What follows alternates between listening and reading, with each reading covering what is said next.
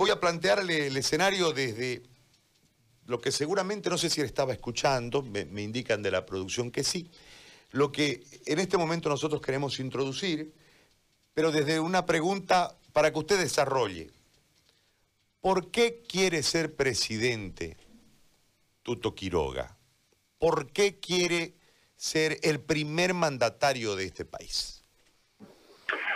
Gracias, José Gary. Buen día. Y en ah, a horas del 6 de agosto de cumplir 195 años como República Independiente y Soberana, estoy postulando al cargo de presidente para reconstruir la economía con la capacidad y credibilidad que tenemos asegurando la estabilidad, fortaleciendo el sistema financiero y proyectando la Bolivia que es sueño para el 2025, corazón integrador de Sudamérica, verde, sostenible, digitalizada, la central de la manufactura de baterías de litio integrada al mundo sin narcotráfico, sin corrupción. Para ello hay que eh, también debemos reparar la democracia después de 14 años de autoritarismo, latrocinio ah, y destrucción total y sometimiento paradójicamente a los gobiernos de Cuba y Venezuela. Hay que recordar que mañana celebramos que hace 195 años un venezolano a caballo con sable nos legó libertad, independencia y nombre. Tristemente, Evo Morales nos sometió a otro grupo de venezolanos autoritarios y yo no quiero que mi país vuelva a ser parte de un club de regímenes abusivos, socios listos 21, profundamente corruptos. Pero para reconstruir la economía, para recuperar la democracia plenamente, camino al 2025, debemos trabajar en unidad nacional, quechuas, aymaras, mestizos, todos juntos, sin maniqueísmo, sin divisiones artificiales que han impulsado 14 años. Eso es lo que queremos, capacidad para reconstruir la economía, firmeza y eh, mano, mano clara y, rumbo definido para, para reparar la democracia y con unidad entre todos los bolivianos. Ahora, para lograr todo eso que usted plantea como desafío y que es el, sustento de su ánimo para lidiar en estas contiendas electorales, en esta contienda electoral y poder llegar. Eh, tenemos un momento muy complejo, muy enrarecido. Eh, tenemos un país que marca en ciertos sectores una, una división, hay enfrentamientos en algunas de las regiones producto de los bloqueos. Eh, hay un 75%, según la última encuesta, que uno puede creerle o no, pero como una referencia, que no quiere al MAS, pero no está definido tampoco a quién quiere en realidad. Hay un 25% supuestamente que sí quiere al MAS. Y hay un, dentro de este 100%, de este 75%, perdón, hay un 20% que no sabe para dónde ir. En este escenario tan complejo, con la pandemia que nos golpea, con la realidad económica que en este momento tiene un, conflicto con los eh, productores altamente preocupados, con los pequeños empresarios que no pueden acceder a los créditos porque las políticas de reactivación en realidad no han reactivado. O sea, hay un panorama muy complicado. ¿Cómo se puede hacer para arribar a la etapa de elecciones, desarrollar el proceso y después encarar con todo este, con toda esta carga, unos primeros 100 días de, gobierno en un marco de poder sacarlo al país o darle muestras y señas al país para que recupere el país una credibilidad en una clase política muy desgastada. José Gary, aquí tres puntos. Lo primero que señalas, la tarea del próximo gobierno va a ser muy grande. El último equipo de gente que tuvo que lidiar con crisis económica mientras se luchaba contra el narcotráfico, mientras se hacían los gasoductos y desarrollaba la integración gasífera con Brasil que transformó el país, es el equipo que yo tuve que liderizar. Argentina se vino abajo a fines del 2001, Brasil devaluó el 2002. Y aquí en Bolivia, inyectando liquidez, tratando el tema de mora y patrimonio en el sistema financiero, asegurando que lleguen recursos a las empresas, pagando planillas de cooperativas mineras cuando el estaño se desplomó, pagando planillas de las castañeras en el norte del país, cuando el precio de la castaña del Brasil NAT se vino abajo, logramos sacar el país adelante. Llega un momento parecido a ese que vivimos y que manejamos el 2001 y 2002. Por eso la experiencia, la capacidad económica, la credibilidad para decir que del arranque, no en los primeros 100 días, en los 20 días antes de asumir, hay que conseguir los 8 mil millones de dólares. Hemos desglosado cuánto viene de la, de la parte multilateral, bilaterales, emisiones bursátiles, para inyectarlos a la economía y lidiar con las secuelas que aún quedarán de la, de la crisis sanitaria y sobre todo para recuperar la economía, preservar el empleo y salvar la estabilidad económica del país. Sobre esa base, recién podemos proyectar la propuesta de Corazón Verde Digital, eso en lo económico. Segundo, hacías mención al momento duro que se vive y la preocupación de la gente. Entiendo, estamos en un gobierno de transición que es débil, que se ha, tenido problemas de corrupción y que además está sufriendo los embates de los estertores finales del tirano prófugo. El faraón Evo Morales se fue a la Argentina, desde su mansión de allá no le interesa nada, sus socios del coronavirus, y qué está buscando hacer eh, para que la gente entienda por qué el MAS quiere votar el 6 de septiembre, que no se lo va a hacer, se lo hará el 18 de octubre, ojalá que la, que la pandemia lo permita. ¿Por qué el MAS está causando esta convulsión? Entendamos la paradoja, está mandando a bloquear el suministro de oxígeno, de alimentos, de producción, ah, de medicina, porque está asociado al coronavirus, quiere torturar y, no le interesa la salud ni la economía del país. ¿Qué es lo que buscan? Violar la ley 026 y la 018 que Evo Morales y Luis Arce promulgaron, que señalan y estipulan que el órgano electoral como cuarto poder del Estado tiene la potestad de fijar la fecha electoral. Están haciendo marchas para propagar el coronavirus, para bloquear el oxígeno, medicinas y alimentos, pidiendo que se viole la ley que ellos han promulgado. ¿Por qué? Porque votar en pandemia es lo que quiere Evo Morales, la única forma. Este no van a ser gobierno, como tú lo señalas. La pregunta es qué clase de gobierno vamos a elegir. ¿Cómo mejoran sus posibilidades? Votar en medio de la pandemia para maximizar el contagio, minimizar la participación y, y evitar la observación electoral. José Gary, tú sabes que sin observación y auditoría de la OEA, Evo Morales hubiera robado la presidencia. Eso es lo que buscan ahí y en eso están asociados eh, con el coronavirus. Por eso emplazo una vez más al títere del tirano, Luis Arce. Yo sé que es un cobarde. Yo sé que salió huyendo el 6 de diciembre a México. La gente se olvidó, yo no. Perseguido por su conciencia y sus actos dolosos. Ha vuelto a hacer bancada para otros. Se va a escapar después de las elecciones, se lo firmo que se va a ir. Pero si es candidato a presidente ahora, José Gari, que por lo menos disimule, que pretenda que es un líder y que llame a la gente a permitir que pase el oxígeno, que pase la medicina, que pasen los alimentos en medio de este coronavirus y que no saque a la gente a propagar el coronavirus, a disparar los contagios, pidiendo que violen la ley 026 que lleva la firma de Luis Arce. Yo estoy pidiendo, tú, la gente que nos escucha, va a respetar que el órgano electoral fije la fecha. ¿Por qué? Porque la ley lo dice así. Pero esa ley, el primero en cumplirla debería ser quien la firmó, el títere del tirano prófugo Luis Arce Catacora. Ojalá que se pronuncie y que deje de estar de socio del coronavirus. Ingeniero Quiroga, hasta que lleguemos a la elección y hasta que se instale el otro gobierno, tenemos un problema. Se nos enferma la gente, se nos muere la gente y no tenemos plata. ¿Qué se debe hacer de aquí hasta el 18, póngale, y hasta que se instale el próximo gobierno? José Gary, estás tocando el tema que hoy más me angustia, porque yo estoy consciente que un gobierno nuevo con legitimidad va a tener altísima visibilidad, mucho apoyo, mucha buena voluntad del mundo. Y estoy seguro que si nos dan la oportunidad, conseguimos los 8 mil millones de dólares, salvamos la economía y proyectamos la Bolivia corazón verde digital sin narcotráfico y corrupción. La pregunta del millón es cómo llegamos a esa fecha como tú lo señalas. Hemos venido hablando y proponiendo y sugiriendo cómo se puede redireccionar saldos de créditos eh, que no se han desembolsado vía el Congreso. ¿Cómo se puede hacer swaps, intercambios de recursos que tienen en el exterior las AFPs para hacer un intercambio con la CAF y darle al país un poco de oxígeno vía dólares? ¿Cómo se podía manejar y no se ha hecho eh, las cuentas fiscales con una cuenta única en lugar de, para no complicar a la gente, en lugar de parcelar 50 cuentas, cada una con su saldo, poner una cuenta única y que te genera un monto de liquidez más grande que te permite más flexibilidad en la inyección de recursos. Hemos hecho una serie de propuestas, pero hay algo central que la gente debe entender. Todos los países que están lidiando con los efectos perniciosos del coronavirus en la parte económica han requerido inyección externa extraordinaria, sea Estados Unidos, Europa, Japón, China, de bancos centrales sólidos con monedas fuertes.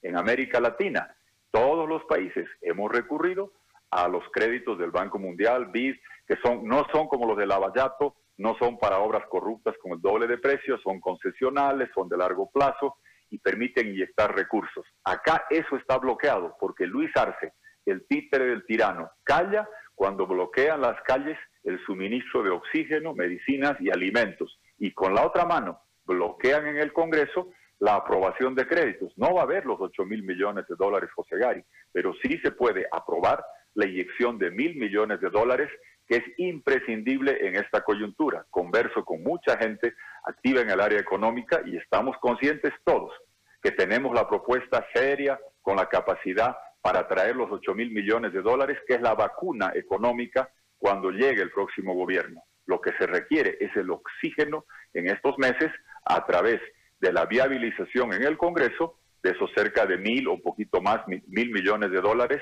¿Para qué? Para que puedas canalizarlos a atender la crisis sanitaria, a preservar el empleo, a dar oxígeno económico a las empresas vía el sistema financiero. Nuevamente, Luis Arce, con una mano, por instrucción del tirano eh, Evo Morales, bloquea las calles físicamente y con la otra bloquea congresalmente el acceso a esos recursos. Entiendo las dudas, José Gari, y concluyo señalando que se pongan las cláusulas de que los recursos para sanidad se le va a entregar a Naciones Unidas, a la OPS, a la OMS, para que nunca más se compren respiradores a, cuatro veces el precio, que se canalice a través del Banco Central al sistema financiero, que se rinda cuentas de cada centavo, que tengamos auditoría concurrente y todo lo que sea necesario para garantizar la transparencia. Pero lo central acá es que Luis Arce, el títere del tirano, debe dejar de bloquear las calles el oxígeno, la medicina y debe dejar de bloquear en el Congreso la ayuda económica imprescindible en estos meses hasta que tengamos un nuevo gobierno. Una, una pregunta. Eh, nosotros hacíamos un, análisis, hemos entrevistado a, varias personas en relación a que, eh, y basándonos en un dicho muy, muy usado, en la tardanza está el peligro. Eh, la, la prórroga, el no haber ido el 21 de enero, eh, después se complica todo yendo al 3 de mayo porque llega la pandemia y eso nos, nos obliga como país a postergar. El 6 de septiembre tenemos un problema porque tendremos un pico en pandemia. Este, no sabemos si el 18 habrán las condiciones desde la salud para poder desarrollar la elección. Aguardamos que sí. Pero el error Primero, como dicen los abogados, el vicio más antiguo es el que deriva en toda esta crisis hoy política, hoy económica y hoy de salud que tiene el país, el haberse prorrogado y haber prorrogado a todos, porque los asambleístas se prorrogaron, los alcaldes se prorrogaron, los eh, gobernadores se prorrogaron, todos se prorrogaron e ingresaron a esta, no sé qué llamarlo porque están fuera de, contexto todos, no sé, no sé cómo, cómo denominarlo. ¿E-, ¿Ese fue el error?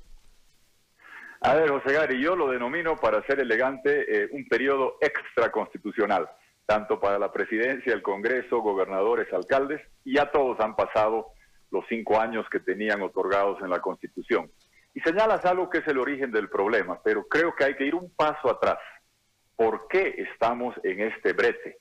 Porque el tirano cobarde prófugo violó la Constitución para tener un tercer mandato, desconoció la voluntad popular expresada el 21F para buscar un cuarto mandato, pretendiendo que ser tirano a perpetuidad era un derecho humano protegido por la OEA. La Corte de San José fallará de que no es, quedará sellado como golpista fraudulento, prorroguista Evo Morales. Y él, el 2019, no olvidemos que gasta 250 millones de bolivianos en hacer primarias inservibles en enero 2019, cuyo único fin era validar su postulación.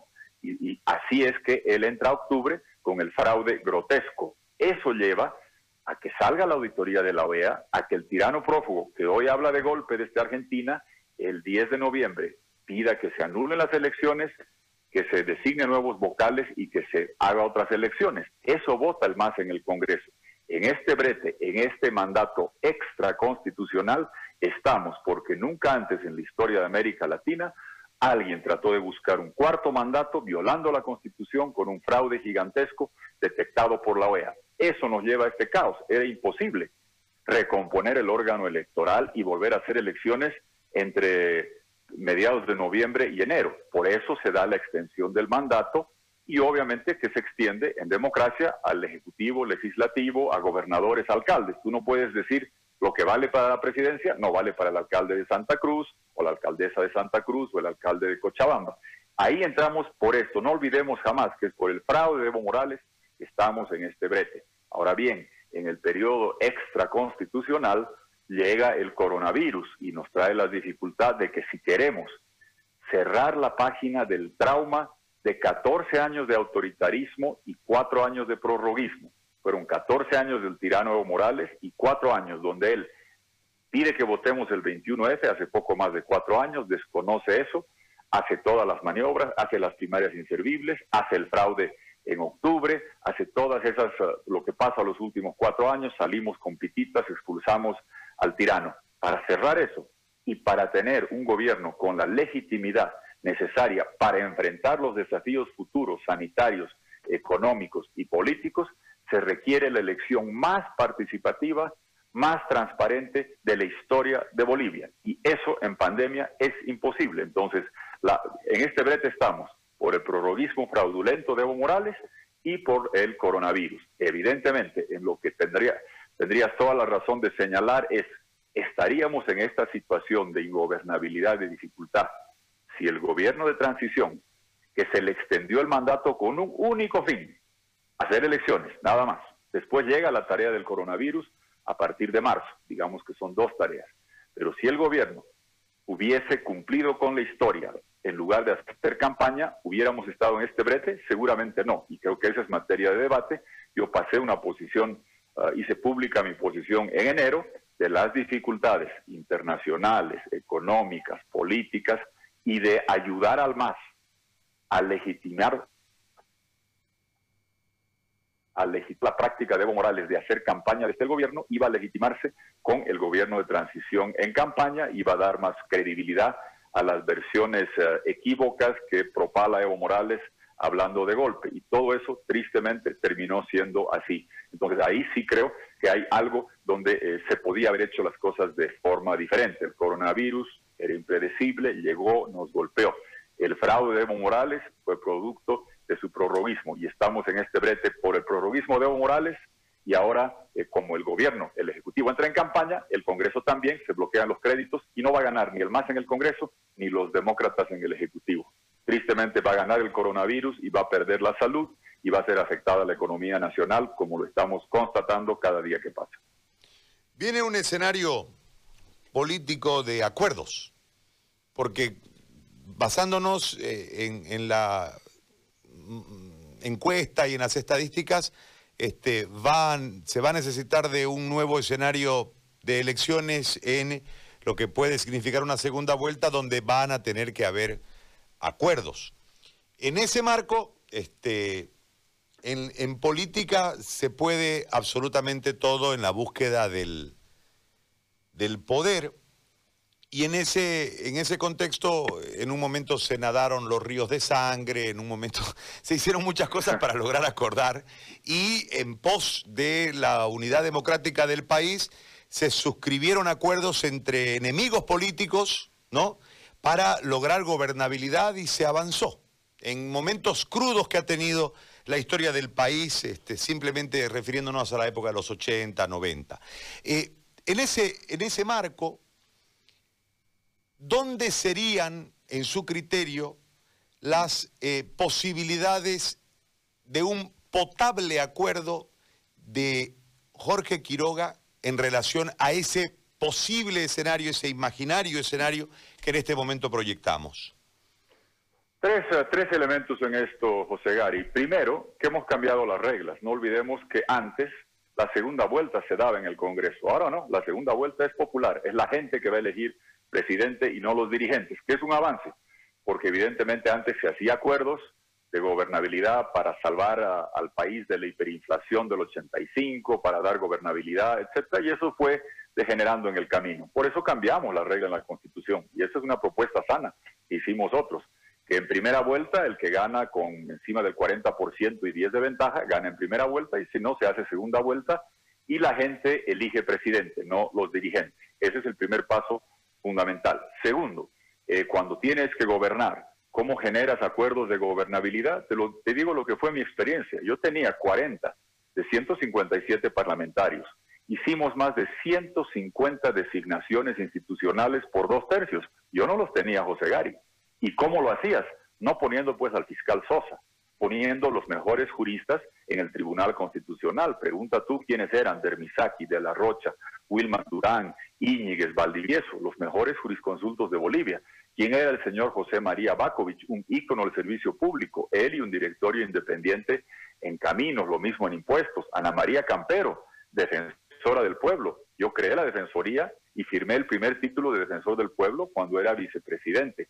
¿Cómo hicimos el diálogo 2000? Condonando deuda de 5.500 millones de dólares en tres rondas para pasarlo y canalizar, para pasar y canalizar esos recursos a los municipios rurales indígenas, dando cuatro o cinco veces más por habitante a municipios rurales, con un diálogo amplio con la iglesia, con la sociedad civil, dando recursos a los pobres. Así aprobamos la condonación de deuda más grande, hicimos el gasoducto al Brasil, abrimos el mercado de Estados Unidos y Europa para productos bolivianos, reformamos impuestos, la aduana, caminos, creamos el Tribunal Constitucional, Defensoría del Pueblo, y te reitero, estábamos en el gobierno. Entonces, primero, el gobierno lo elige la gente. Segundo, la gobernabilidad la generas en base a políticas claras y no a cuoteos. Claro, si hubiera dicho, quiero poner a mi, a mi compañero de la promo de la Salle, de defensor del pueblo, denme dos tercios, nadie me hubiera hecho caso. Pero si dices, Ana María Campero, Cristina Corrales, otros Uh, otra, otra gente como esa, logras tener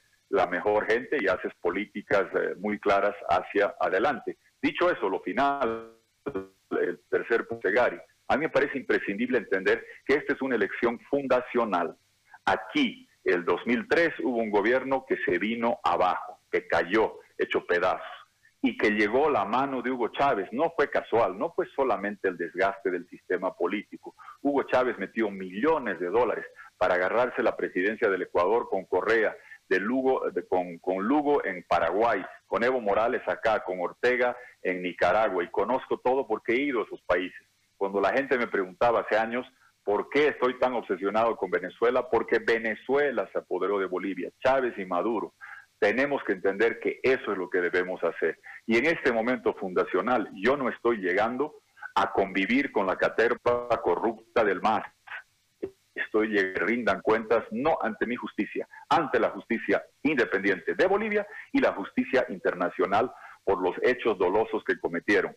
Evo Morales, y eh, esto va a ser como Al Capone, 100 mil delitos y por el tema de impuestos fue que cayó. Aquí Evo Morales tiene un crimen que ya está en el sistema interamericano que va a salir, la ejecución extrajudicial ordenada por Evo Morales de dos europeos en su cama y un tercero de rodillas en la pista del aeropuerto con las manos amarradas. Michael Dwyer, recuerden ese nombre, va a ser el caso que tenga a Evo Morales en una celda fría en La Haya o escondido en Terán o en La Habana. Así tenemos que llegar en este momento fundacional, cerrar la página de 14 años, reproyectar Bolivia, que rindan cuentas los que hicieron estos actos dolosos y en ese marco yo voy a pedir que nos acompañen y nos ayuden aquellos que quieren tener un gobierno con capacidad económica para proyectar esa Bolivia corazón verde digital y con la firmeza y convicción democrática para que nunca más, jamás vuelva al más.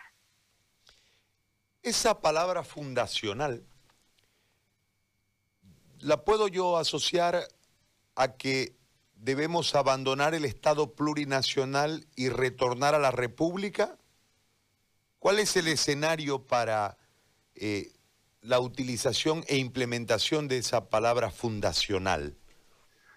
Ah, es dejar atrás 14 años de autoritarismo, de amordazar la prensa, de proteger el narcotráfico de la coca del chapare, de perseguir a los opositores, de someternos a Venezuela, de cerrarnos al mundo, evitando o eh, autoexcluyéndonos de acuerdos de integración comercial mientras los otros países avanzaban, cerrando las puertas a la inversión, viviendo de abrir dos grifos de gas que salía en Argentina y Brasil y gastando la plata sin límites, mucho más que la parte nominativa o enunciativa. En la Constitución, José Gari dice república muchas veces más que plurinacional. Seguimos siendo una república, de lo contrario, ¿Qué es lo que celebraba Evo Morales el 6 de agosto? Yo celebraba que teníamos una república independiente y soberana. Esa fue una treta que utilizaron, si recuerdas, el 2013, para sostener que habían enterrado la república y que al ser un Estado plurinacional empezaba el reloj otra vez y el segundo mandato era en realidad el primer pluri y el tercero era el segundo. Esa fue una treta que utilizaron. Somos un país con sangre indígena. Nunca más se va a poder gobernar Bolivia sin indígenas. Yo con orgullo puse a la primera mujer indígena en el gabinete Tomás Ayarwi. Después de ser ministra sacó su título de abogada, hoy me acompaña. Lino Vilca y los Aymaras trabajan con nosotros. Tenemos que dejar de utilizar el tema de esa división, de qué altura vives, para ver qué vas a hacer por Bolivia. No importa qué altura vivimos, todos queremos llevar a la patria lo más alto. Podemos vestir diferente, es el mismo corazón boliviano y este 6 de agosto eh, más que nunca. Podemos tener idiomas maternos diferentes, pero es la misma sangre que corre por las venas. No lo que hacía Evo Morales, que él ni siquiera hablaba quechua aymara, Chávez lo empaquetó con el poncho, pretendió hacer el discurso de 500 años, él es y ha sido siempre un dirigente sindical, cocalero, tropical, de manga corta, de Kids Nikes y de Blue Jean. Hizo ese empaquetamiento indígena. ¿Y quién reprimió a Franklin Gutiérrez y cocaleros de Yungas? ¿Quién reprimió a los hermanos de Tierras Bajas? ¿Quién intentó hacer una carretera por medio de un parque nacional afectando a población indígena para hacer más cultivos de coca que se vayan a la cocaína con corrupción? Evo Morales. Ya no dejemos más que nos dividan de forma maniquea y manipulativa entre bolivianos, comunidad en, eh, entre todos en Bolivia. Hagamos de este el momento fundacional donde dejemos atrás la práctica autoritaria y corrupta con la que doblegaron al país los últimos 14 años. A eso me estoy refiriendo. Y sobre todo, créeme que lo que va a transformar el país es hacer de Bolivia el, la nación conocida como la que exporta baterías de litio y no cocaína.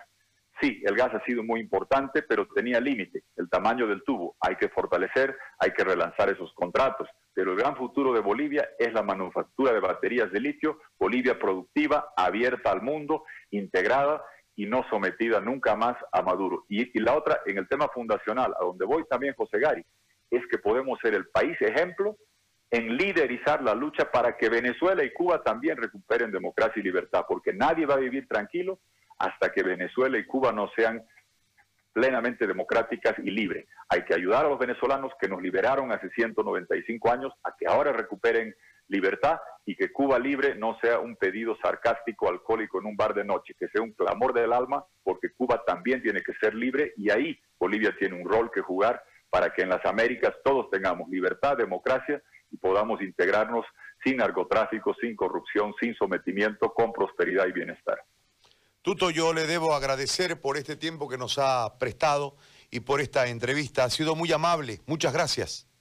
Gracias, José Gary. Felicidades a todos. Cuídense mucho. Felicidades por el 6 de agosto. Gracias, muy amable. El ingeniero Jorge Tuto Quiroga Ramírez, candidato a la presidencia por Libre 21, ha conversado con nosotros